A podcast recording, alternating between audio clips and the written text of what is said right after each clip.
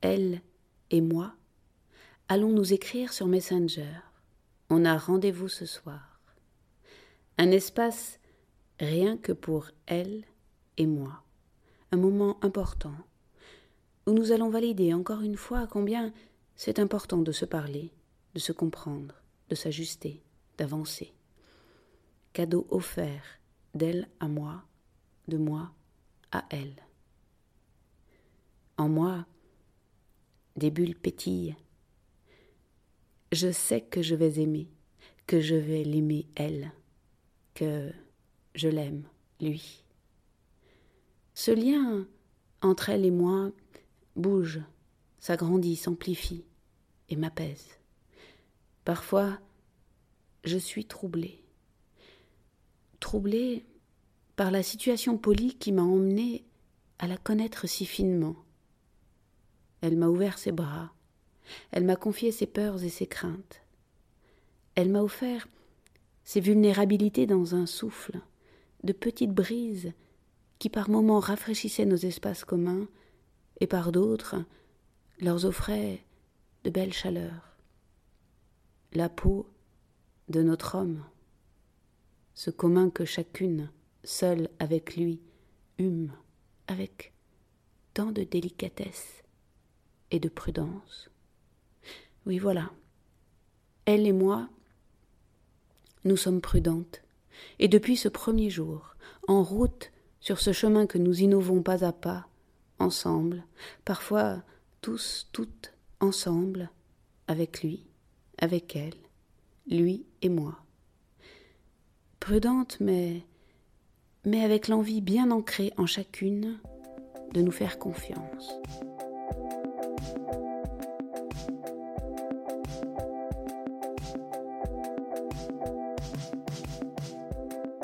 Ce texte a été écrit par Patricia ou Lily Lutine et mis en voix par Stéphanie Lemonnier.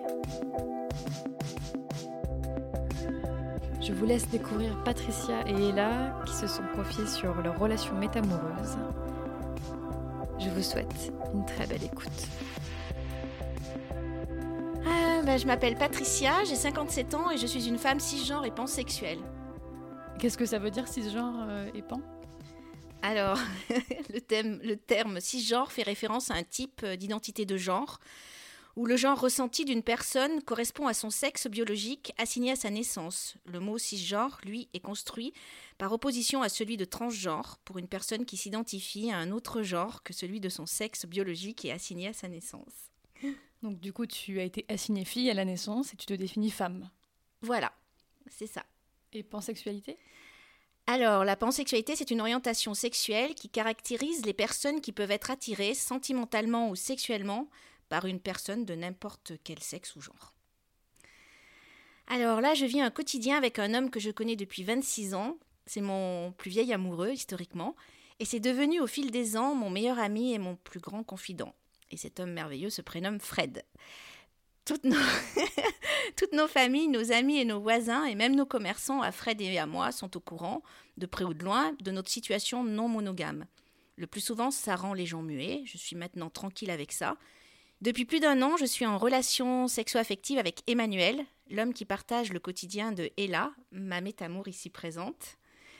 Et depuis plusieurs années aussi, je suis en relation non monogame et sexo-affective avec plusieurs autres personnes et de différentes manières dans chacune de mes relations. Je connais quasiment toutes et tous mes métamours. Les liens avec chacun et chacune de mes métamours sont tous très différents. Mes relations sont toutes uniques et toutes importantes pour moi, en termes de grande qualité relationnelle déjà, en densité et en intensité émotionnelle aussi.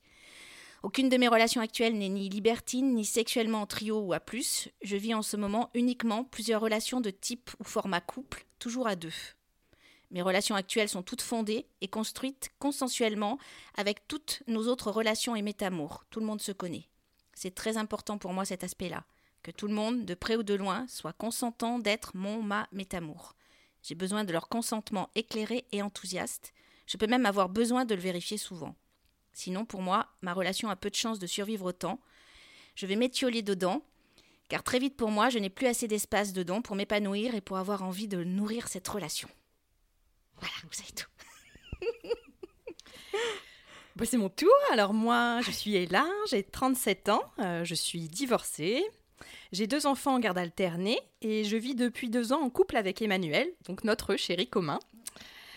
Au-delà d'être mon amoureux, c'est aussi un beau-père incroyable qui m'a offert un nouveau bonheur en famille. Euh, j'ai d'autres relations qui comptent, euh, que je vois régulièrement, qui s'inscrivent dans la durée. et j'ai pour elles des sentiments amoureux. J'ai actuellement deux métamours, dont Patricia, qui est là et avec qui nous allons discuter. Elles font partie aussi de ma vie. Euh, et je pense qu'on peut dire qu'elles participent à mon sentiment d'équilibre, euh, de mon équilibre général, et que finalement elles participent de, de, elles font partie de mon socle. Voilà. Depuis combien de temps est-ce que vous vous considérez non exclusive? Alors, euh, moi, d'aussi loin que je me souvienne, je pense, ma vision du monde et des personnes est non binaire. Je vais à la rencontre des êtres et je les aime au pluriel. Mais bien plus jeune, ce fut par moments souvent très douloureux, voire même destructeur de l'assumer. Depuis chaque jour qui passe, je me libère pas à pas, j'essaye du moins de l'emprise de ma condition de femme et de celui du patriarcat.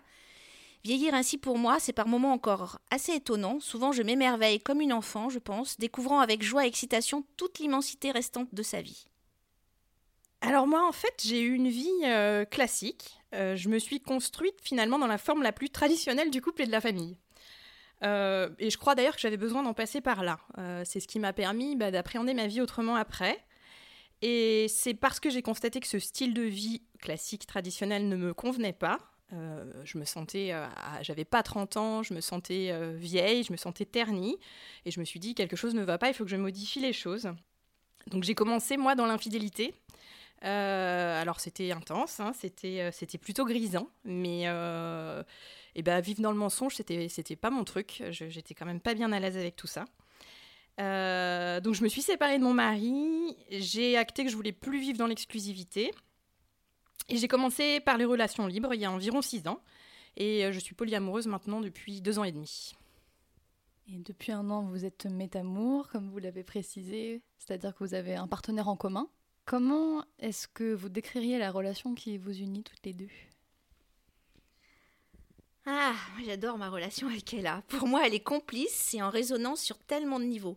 Parfois, j'ai le sentiment que quoi que je partage avec elle, cela ne pourra jamais nous abîmer. J'ai souvent besoin de son avis sur tout et sur ce que je vis avec Emmanuel. Souvent pour vérifier que tel ou tel projet, par exemple, que je pourrais avoir avec Emmanuel, ne lui soit pas difficile.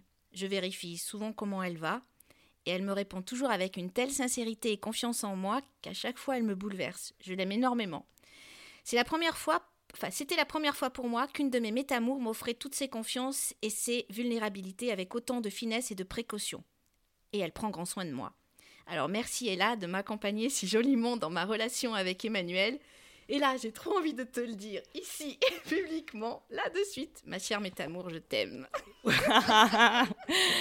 y a vraiment beaucoup d'amour entre nous, et c'est vrai. Et on a de la chance. on a beaucoup de chance. Ça se passe peut-être pas toujours comme ça, en tout cas, on a cette chance. Moi, j'ai aimé Patricia bien avant qu'elle devienne ma Métamour, en fait. Lorsque je l'ai rencontrée la première fois, je crois même, Patricia, t'avoir dit que tu représentais un peu le modèle de ce que je voulais devenir. Il faut dire que de mon côté, j'en étais vraiment au tout début du polyamour. Et euh, avec euh, son expérience et sa magnifique manière d'en parler, elle avait tout pour me séduire. Avec notre nouveau statut de métamour, nous n'avons fait que poursuivre le chemin commencé. Sauf qu'au lieu d'échanger et de théoriser sur des situations virtuelles, bah, on pouvait s'appuyer sur notre réel. Finalement, notre chéri commun n'a fait que renforcer nos liens. Hein. C'est vrai que, bah voilà, on a renforcé tout ça. ça.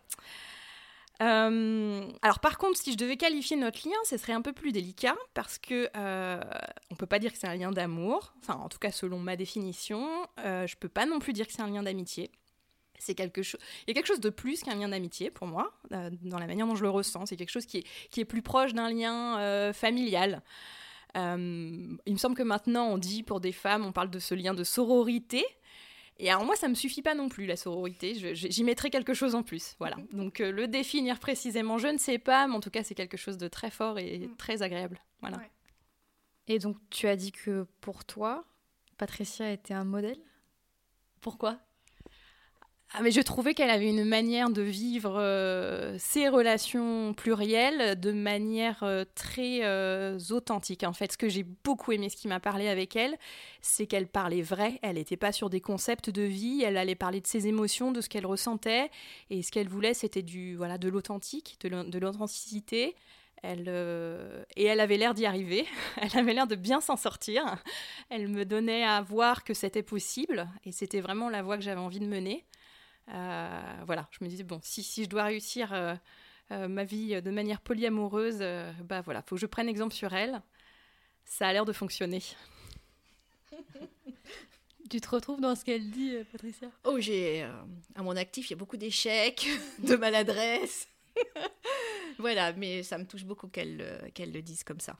Voilà, ça c'est sûr, ça me touche beaucoup. Mais en retour, ce que vit et là, dans sa vie et comment elle mène sa vie euh, non exclusive aujourd'hui avec euh, Emmanuel et, ses, ses, autres relations, euh, chapeau, vraiment.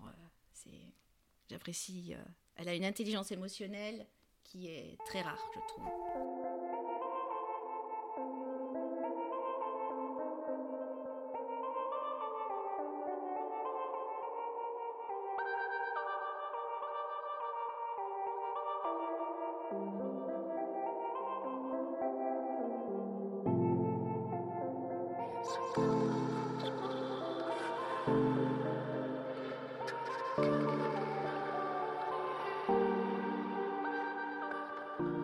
Que vous êtes passé par plusieurs phases, plusieurs périodes dans votre relation métamoureuse Alors, c'est dur de parler des problèmes après euh, s'être dit tant de jolies choses. Alors déjà, avec Ella, on se connaissait bien avant qu'Emmanuel apparaisse dans nos vies. Moi, j'ai connu amicalement Emmanuel avant elle, et elle, elle a connu Emmanuel amoureusement avant moi. Je sais pas si vous suivez là. oui, c'est bon, c'est bon. Pour moi, devenir la métamour l'une de l'autre n'a fait que fortifier et amplifier notre amitié déjà existante avant lui. Assez vite, nous sommes devenus très complices. Elle a su installer en relation avec moi cette belle justesse et cette incroyable intelligence émotionnelle dans chacun de nos échanges. Ils sont nombreux. Nous prenons grand soin l'une de l'autre et sans jamais en faire l'économie. Elle me soutient quand j'en ai besoin et j'essaye aussi de la soutenir quand elle me le demande. On peut vraiment acter que comme notre relation avait, euh, débuté euh, avant Emmanuel, on, partait de là et on partait déjà sur des bonnes bases. Et ça nous a sûrement aidé à nous faire euh, davantage confiance d'emblée. Alors après, moi c'est vrai que j'ai plutôt ce postulat de départ en général dans mes relations, c'est de commencer par la confiance. Quitte à réajuster derrière, je préfère partir sur une base de confiance. Je préfère envisager les choses parce qu'elles peuvent apporter de positif finalement.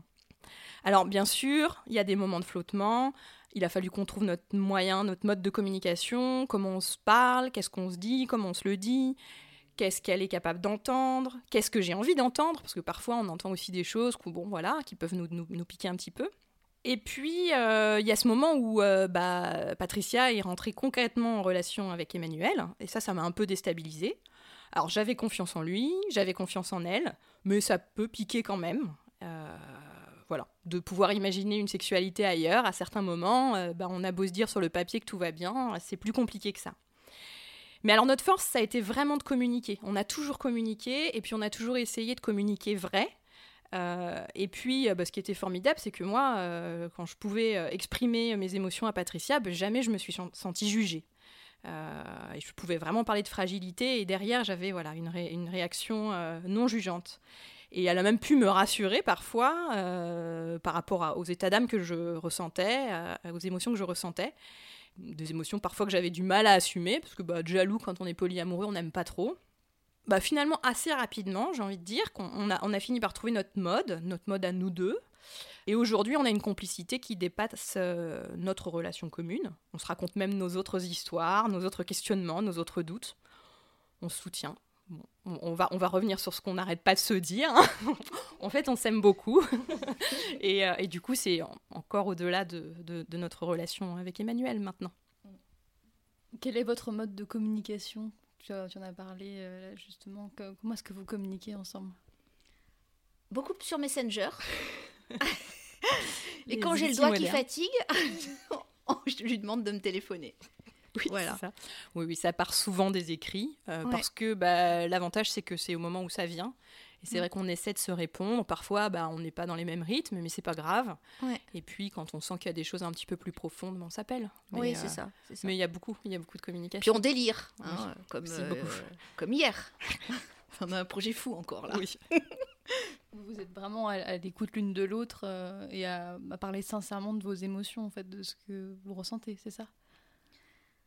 Moi, je crois que on est même sur un à certains moments, on est probablement à un endroit qui pourrait être dangereux ou qui est peut-être plein de petits interdits entre métamours. Euh, le, texte, euh, tu sais, on joue un peu avec les petits interdits, mais qu'on pensait que c'était des petits interdits, donc on se teste dans la façon qu'on a de communiquer ensemble, notamment ce qui concerne euh, Emmanuel.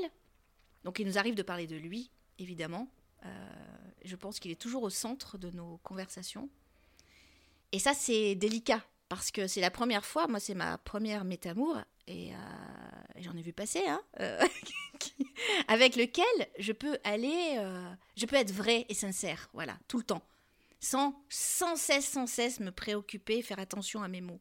Si je dérape, ou s'il y a quoi que ce soit, je, aussitôt je lui demande comment elle se sent, etc. Et je pense qu'elle fait pareil avec moi. Mmh, tout à fait. Voilà.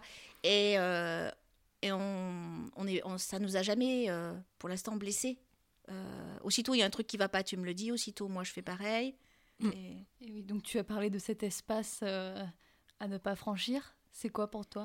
Eh ben justement, bah, je pense que j'ai tellement franchi des, des, des étapes que je me demande jusqu'où on peut aller encore. Je sais pas jusqu'où on peut aller dans nos échanges, j'en sais rien.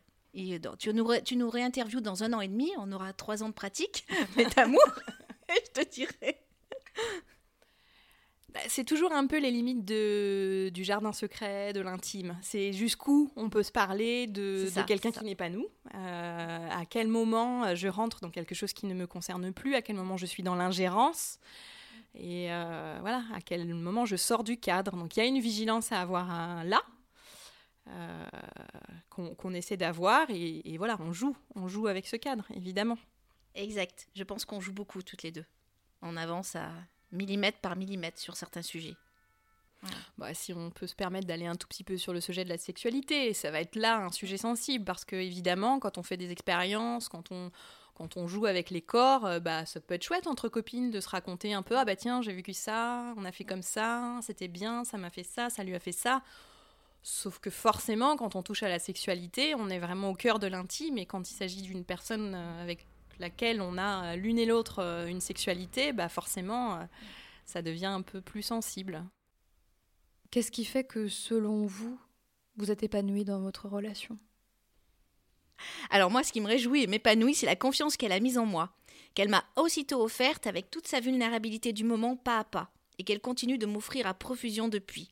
En tout cas, j'essaye chaque jour d'en être pleinement consciente, consciente et responsable de sa confiance. Et j'en suis même devenue très fière à ce jour. Dans les relations euh, polyamoureuses, euh, on, va accepter quelque part qu'une autre personne puisse apporter quelque chose euh, que l'on n'apporte pas, alors en l'occurrence à la personne aimée. Et euh, moi, je dirais que euh, je sais que Patricia apporte à Emmanuel des choses que moi, je ne lui apporte pas, et vice-versa. Et que cet état de fait-là, il faut réussir à transformer la jalousie que ça peut susciter à l'origine en, complicité. Et, et c'est ça qu'on a réussi à faire, je trouve.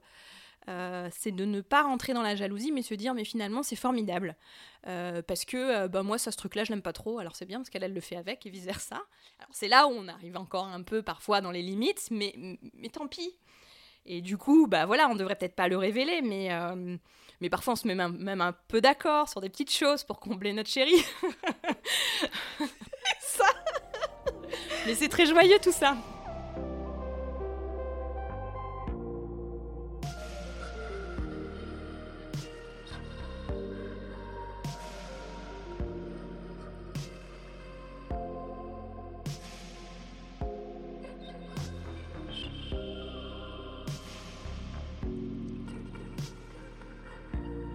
Que vous avez rencontré des difficultés dans votre relation Alors justement oui, peut-être euh, celle de nos différences de fonctionnement au début. Ah, par moments au début je me sentais un peu trop dépendante de leur seul fonctionnement de couple. étiquetée par elle et par lui de relation principale.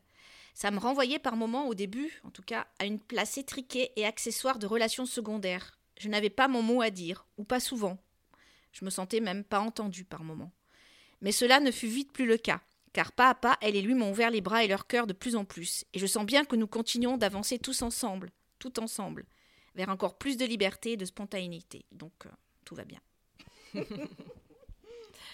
Bon, c'est vrai qu'au début de ma relation avec Emmanuel, on a eu besoin de se construire nos fondations, euh, nos fondations solides.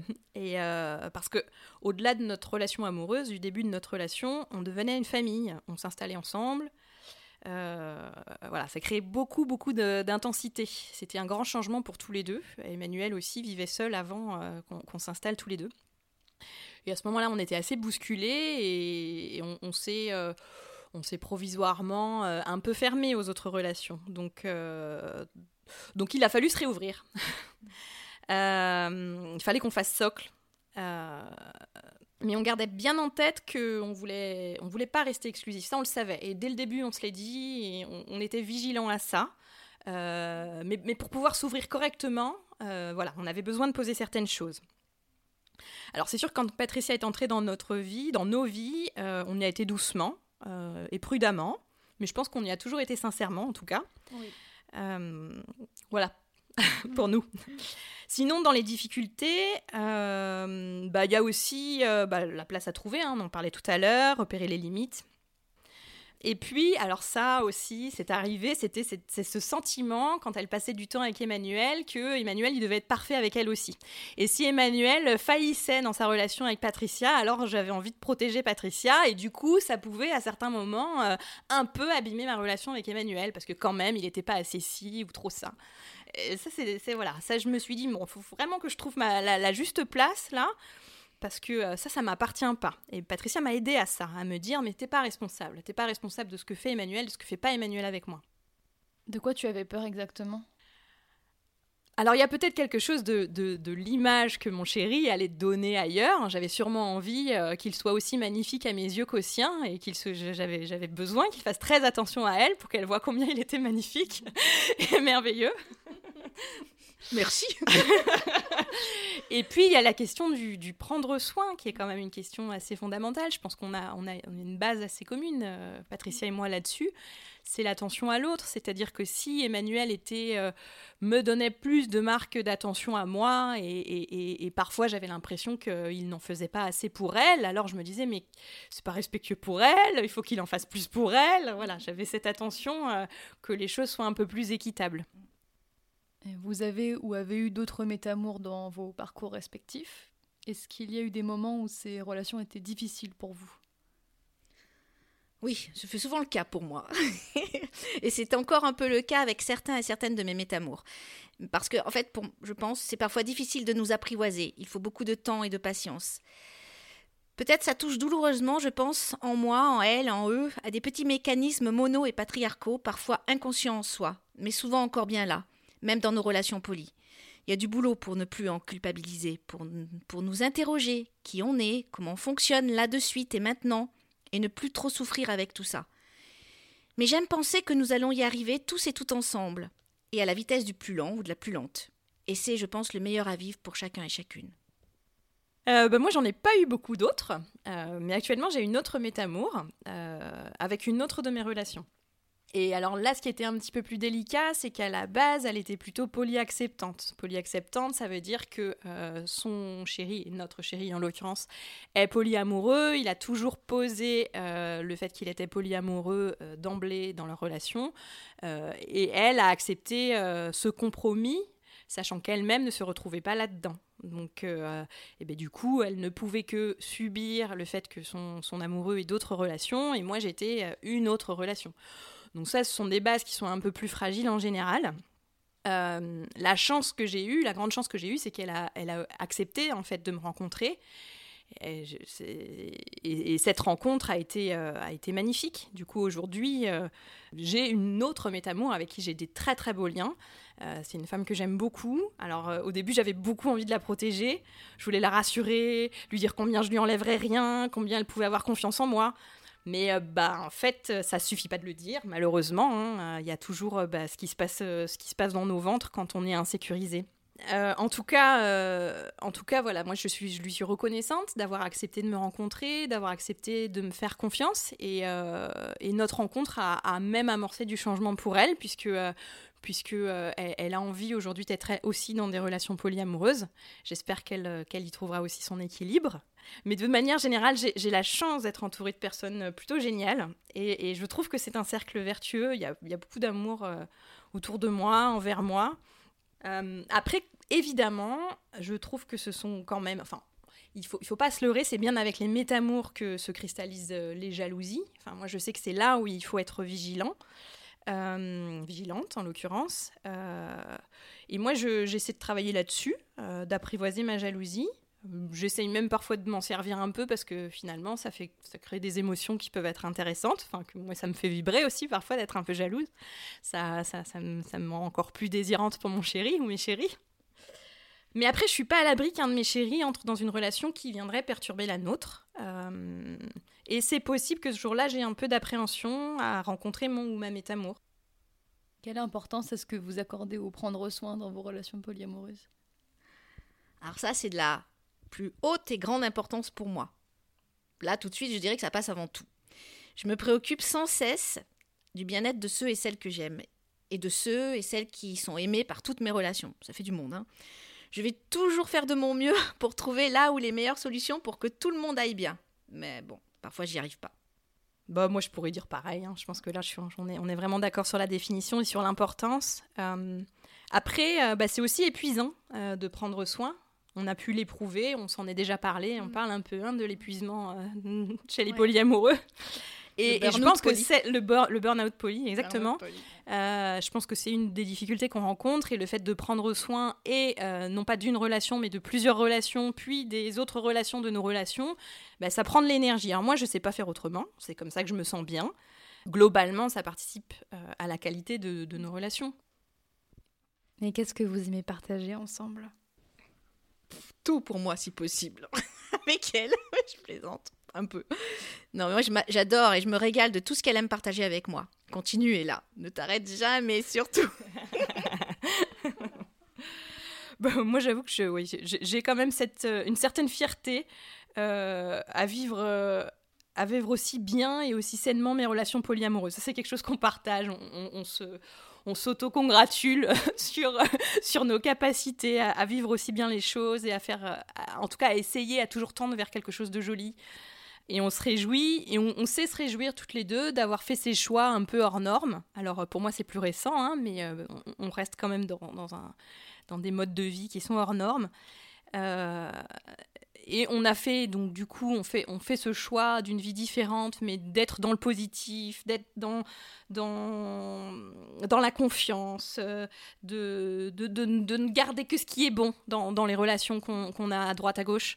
Euh, se dire, ok, là, je n'ai pas envie de retenir cet élément négatif, je vais plutôt faire le choix du positif. Et ça, on, est beaucoup, euh, beaucoup à, se, à, se, à se le dire. Et puis j'aime bien qu'elle puisse venir à la maison. Euh, maintenant, euh, depuis quelques temps, euh, quand, Patricia vient à la maison, donc je vis, je vis avec Emmanuel, bah, c'est, elle peut aussi passer du temps juste avec lui. Nous, on essaie toujours de se réserver un petit temps toutes les deux. puis quand je vais chez, chez, elle et Fred aussi, c'est on s'y sent bien et je me sens accueillie. Si vous étiez face à quelqu'un qui souffrirait de la jalousie, de la comparaison, voire de la concurrence, euh, qu'il ou elle ressent dans une relation métamoureuse, qu'est-ce que vous lui diriez? Bon, je lui parlerai de mon expérience, de, de, ce qui m'a fait souffrir, moi, de comment j'ai essayé de moins souffrir, de tout ce que j'ai raté et de tout ce que j'ai réussi. Et peut-être qu'au travers de mon expérience, un truc va lui parler et l'aider. Enfin, je l'espère. Alors moi, je pense que je l'emmènerais à réfléchir sur ce qui crée cette concurrence, sur ce sentiment d'insécurité. Qu'est-ce qui a créé cette insécurité comment on peut s'en prémunir? Du coup, je l'encouragerais à, répéter son, à repérer son besoin, à accepter ses émotions, pour essayer d'en tirer quelque chose de positif, pour essayer d'en tirer un changement dans sa vie. Plus globalement, est-ce qu'il y a un message que vous souhaiteriez transmettre aux personnes qui nous écoutent? Allez aux événements polis. Comme par exemple à ceux de Marseille et de Montpellier, mes préférés. Parlez avec des polis, écoutez leurs témoignages. Moi déjà, ça m'a permis de savoir et rapidement ce que je ne voulais surtout pas vivre, et durant les années qui ont suivi, comme, encore aujourd'hui, d'affiner ce qui me plairait de vivre. Eh bien moi je voudrais dire à celles et ceux d'entre vous qui se sentent pas encore dans la capacité de vivre le polyamour aussi sereinement que ce qu'on peut-être ce qu'on vient de présenter là, euh, bah voilà que ça se fait pas du jour au lendemain, c'est le fruit d'un processus et qu'il nous a fallu un parcours de déconstruction pour pouvoir vivre les choses comme ça.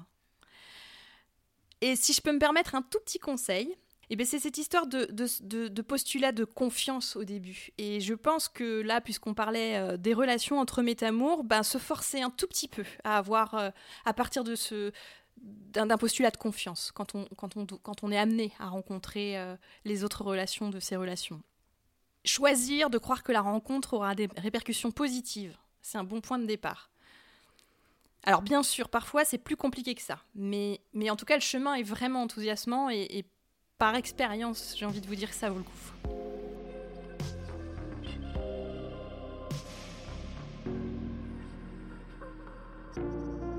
Merci beaucoup, Patricia et Ella, pour votre partage si inspirant. Merci à vous de nous avoir écoutés. Vous pouvez retrouver le texte de Patricia sur sa page Facebook Sensorialité. Je serais assez curieuse de savoir comment vous envisagez les partenaires de vos partenaires, quel type de lien vous avez ou vous envisagez? N'hésitez pas à m'écrire sur les réseaux sociaux, Facebook et Instagram, ou alors sur mon site internet amourpluriel.com.